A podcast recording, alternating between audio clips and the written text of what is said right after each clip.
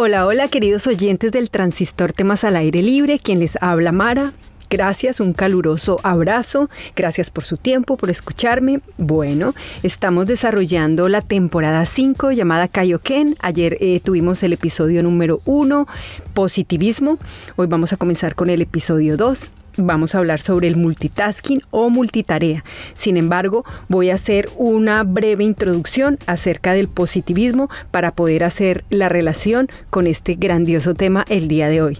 Nuevamente gracias y bueno, ya comenzamos.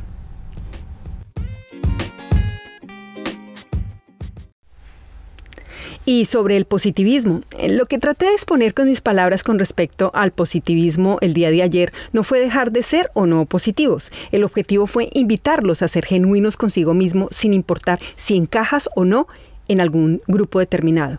Lo que propongo es que te reconozcas como una persona de fortalezas y como una persona que puede desarrollar su máximo potencial sin ser hipócrita consigo mismo. El positivismo no está encaminado a algo místico o que necesite de algún líder carismático, ni de la opinión de otros con respecto a tus emociones o potencial humano, porque el positivismo va más allá del coaching o la búsqueda del bienestar colectivo.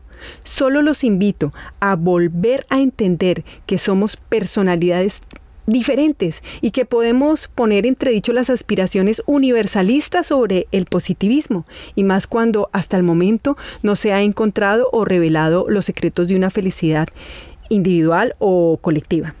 Solamente pensemos en que hay un sesgo ideológico de esta ciencia pensada más para el mercado consumista, donde captura la idea de una gran industria de la felicidad y sus psicoterapias que nos continúan llevando hacia el camino o al movimiento económico influyente de la economía de la felicidad dinero versus su utilidad, o la comparación de una prosperidad versus la adaptación a las circunstancias individuales, colectivas o de las naciones. Y recuerden, también es muy diferente la intensidad de la felicidad a su frecuencia. Bueno, y después de esta breve, eh, breve resumen, vamos a continuar con el episodio del día de hoy. Multitasking o multitarea. Queridos oyentes, si tuviéramos ahora mismo la oportunidad de observar a través del lente de un microscopio, podríamos ver cómo un organismo puede llegar a efectuar varias tareas a la vez. Llevemos este ejemplo a, nuestra naturaleza humana. Nos sugiere que esta capacidad de hacer varias cosas a la vez eh, se puede llamar así, ¿no? Multitarea, multitasking. Muchas veces las hacemos por obligación otras para distraernos y otras porque son tareas que debemos realizar eh, en nuestro diario vivir, bajo el rol o el papel que desempeñemos como personas. Entonces, para comenzar a, a entender a dónde nos está llevando el multitasking o la multitarea, los invito a escuchar esto, por favor. Hola, querido oyente, gracias por participar hoy en el transistor temas al aire libre. La primera pregunta es, ¿qué está haciendo usted en este momento? Bueno, en estos momentos estoy trabajando. Eh, estamos en cierres de fin de año, conciliando información, pero también cierre del periodo mes de enero. Entonces, como puedes ver, estoy muy ocupada. Bueno, y mientras haces todas estas tareas que estás realizando, ¿Me puedes decir en qué estás pensando? Bueno, pues eh, a uno le surgen muchísimas inquietudes, que la información salga bien, para que los directivos tomen las mejores decisiones. Tú sabes que la situación eh, a nivel mundial económicamente está muy complicada y pues lo ideal es que los resultados sean óptimos, pues para garantizar primero la estabilidad de las familias, y la estabilidad de la compañía. E independiente de eso, pues eh, en mi familia y, y en las demás familias. Bueno, gracias por compartir conmigo y con los oyentes. Te voy a hacer esas dos sencillas preguntas. Esta es la primera. ¿Qué estás haciendo en este momento? En este momento me encuentro como la gran mayoría del mundo trabajando. Bueno, y querido oyente, mientras trabaja, ¿en qué estaba pensando? Muy buena pregunta, ya que mi trabajo me permite a la vez eh, también estar desocupado mentalmente.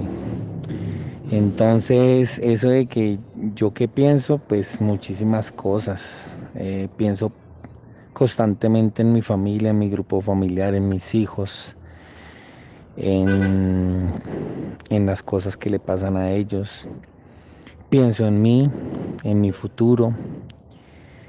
Eh, yo creo que la cabeza es una maquinita que apenas uno está desocupado, pues lo pone a uno a pensar muchísimas cosas, pero sobre todo en, en temas de familia, como ya te contesté.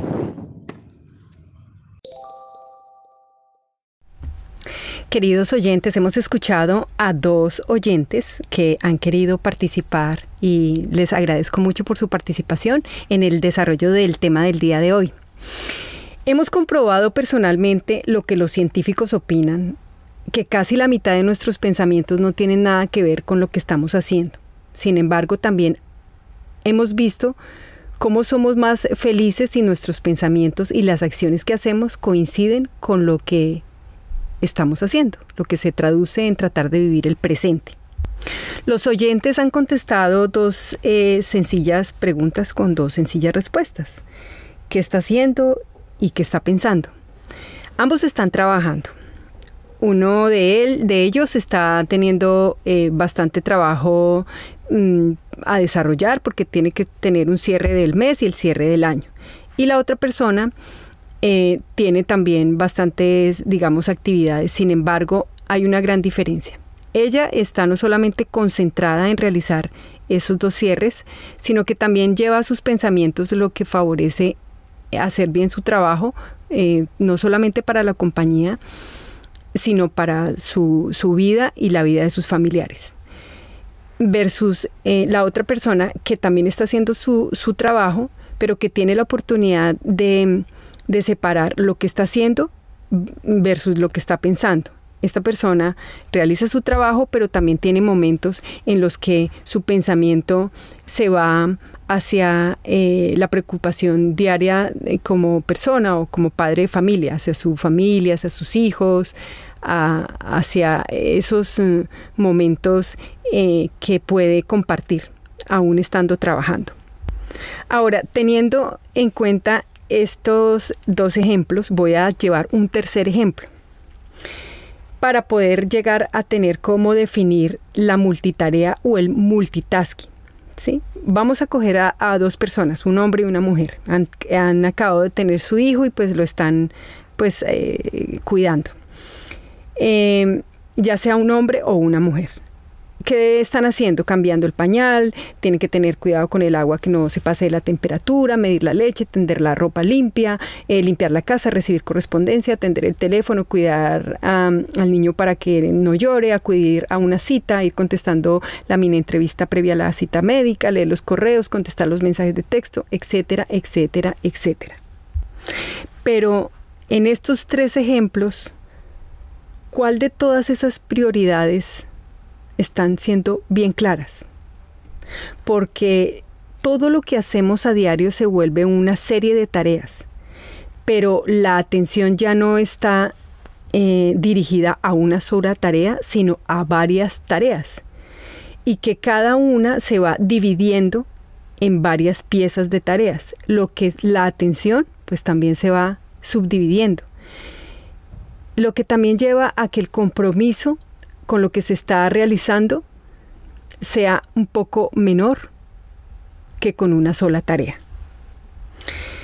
Sabemos que las experiencias más placenteras son las que nos absorben en cuerpo y mente y las que no están contaminadas con preocupaciones o distracciones constantes. Por lo tanto, las multitareas son como un viaje inútil y largo, acompañado con un copiloto llamado distractor. Es cierto, por supuesto, que distraernos también nos ofrece una vía de escape a las preocupaciones diarias que a veces nos atacan, persiguen y hasta hostigan. Pero cuidado, las múltiples tareas implican y obligan a la mente a cambiar de un objetivo a otro tan rápido que nos va llevando al agotamiento. Y al ver que en realidad un día productivo no fue un día productivo, sino un día para apagar fuegos y no para apagar la hoguera. Y estas actividades diarias que se volvieron multitareas o multitasking nos van extendiendo la vida laboral o de negocios o de estudios, aumentando no solo nuestras capacidades físicas y de concentración, sino nuestros eh, extensos tiempos para poder desarrollarlos. Y pues con esta extensión de tiempo nos vamos sintiendo cada día más agotados. Vamos a volver al ejemplo anterior de, del hombre y la mujer que estaban cuidando un hijo. Cuando el bebé se duerme, literalmente esa persona se duerme junto al bebé, porque realmente es el único espacio donde tienen para poder descansar. Es como esa factura de cobro que llega cuando el cerebro ha generado tanto que se consume en sus propios recursos. Ellos tienen esa oportunidad de descansar, pero ¿qué pasa si no somos ese, esas, esas dos personas que tienen por lo menos un breve tiempo para darse ese descansito? Vámonos a la vida laboral o de negocios o inclusive del estudio. Esas sustancias que genera el cerebro se agotan y ya no solo estamos cansados, sino agotados y por lo tanto desconcentrados. Lo que nos lleva a estar abrumados. Ahora, hay sectores o industrias que tienen como obligatorio tomarse un descanso en, esas actividades laborales o profesionales. Es obligatorio tomarse un descanso de entre 10 a 15 minutos o hasta 30 eh, minutos. Ejemplo de esto están los controladores de vuelo, los traductores simultáneos, los periodistas, bueno, entre otros literalmente se desconectan de la actividad escuchando, por ejemplo, música, caminando brevemente, hacen un breve ejercicio y bueno, vuelven y se como que se activan para poder continuar sus actividades. Pero ¿qué pasa entonces en las actividades donde esta regularización no es obligatoria? Pues lamentablemente usted como persona llega a su casa con ganas no ni siquiera de, dormir, o sea, está tan agotada que su mente y su cuerpo no se unen para lograr ese descanso eh, simultáneo. Entonces, estas personas que realizan varias actividades al mismo tiempo son menos capaces de bloquear las distracciones y concentrarse en una tarea específica y única. Y también eh, se ha establecido con esto la relación entre la impulsividad y la necesidad de buscar sensaciones. Esas personas entonces eh, ya se van acostumbrando a realizar tareas múltiples y, obviamente también las va llevando a un aburrimiento, a, a estar agotados y a una sensación de buscar más estímulos añadidos para poder seguir practicando este hábito que no es nada gratificante y al contrario es desafiante porque va influyendo negativamente en el rendimiento de las personas. Por lo tanto, queridos oyentes, vamos a, realizar una interiorización de nuestras actividades diarios. Miremos ese tema del multitasking o las multitareas porque no solamente estamos disminuyendo la calidad del trabajo, sino que los continuos cambios de atención hacen que el cerebro sea más ah, apto a cometer errores. Y cuanto más complicadas sean las tareas que se están ejecutando a la vez, más alta será la probabilidad de equivocarte. Y al equivocarte vas generando estrés y generando estrés se te sube el, corti el corticol. Y, y si se sube, se sube y se sube y en algún momento tú vas a explotar donde no debes explotar. Tú ya no vas a tener un equilibrio. ¿Sí? Todas las cosas tienen que tener equilibrio. Yo no digo que es importante aprender a desarrollar varias tareas a la vez, no, al contrario, sí sería maravilloso desde que sea eficiente y desde que te produza a ti satisfacción personal. Por lo tanto, queridos oyentes, cada vez que ustedes piensen en que están realizando multitareas, así sean en la casa, que están viendo televisión, pero que al mismo tiempo están escribiendo en, las redes sociales, pero también están eh, eh, mandando textos, pero también están escuchando a su pareja, a sus hijos, o están tratando de leer un libro, o haciendo una cantidad de, de actividades, paren, paren, porque es que esto no favorece nada, es dañino para la salud. Vuelvo y hablo de los niveles de cortisol. Se disparan. Aumenta el, vuelvo y digo, aumenta el estrés, la ansiedad, los vuelve irritables, eh, generan cuadros depresivos y debilita el proceso de la creatividad. Y comienza la fatiga temprana, en edades más tempranas cada día, que no realmente eso no es lo que estamos buscando. No estamos buscando con, nuestros niños que están creciendo y que digitalmente eh, parece ser que estuvieran acostumbrados. Ellos no están acostumbrados, ellos simplemente están desarrollando una, desa, una desatención o el poder concentrarse en una actividad por un tiempo determinado. Y lo que en nosotros está provocando es que hagamos tantas cosas a la vez que al final del día no hagamos nada. Yo opino que uno de los factores más importantes de, del multitasking o la multitarea es la atención que tú le pones a las cosas que estás haciendo. Si estás trabajando, debes tener la capacidad de seleccionar información relevante con rapidez, pero sin perder la calidad.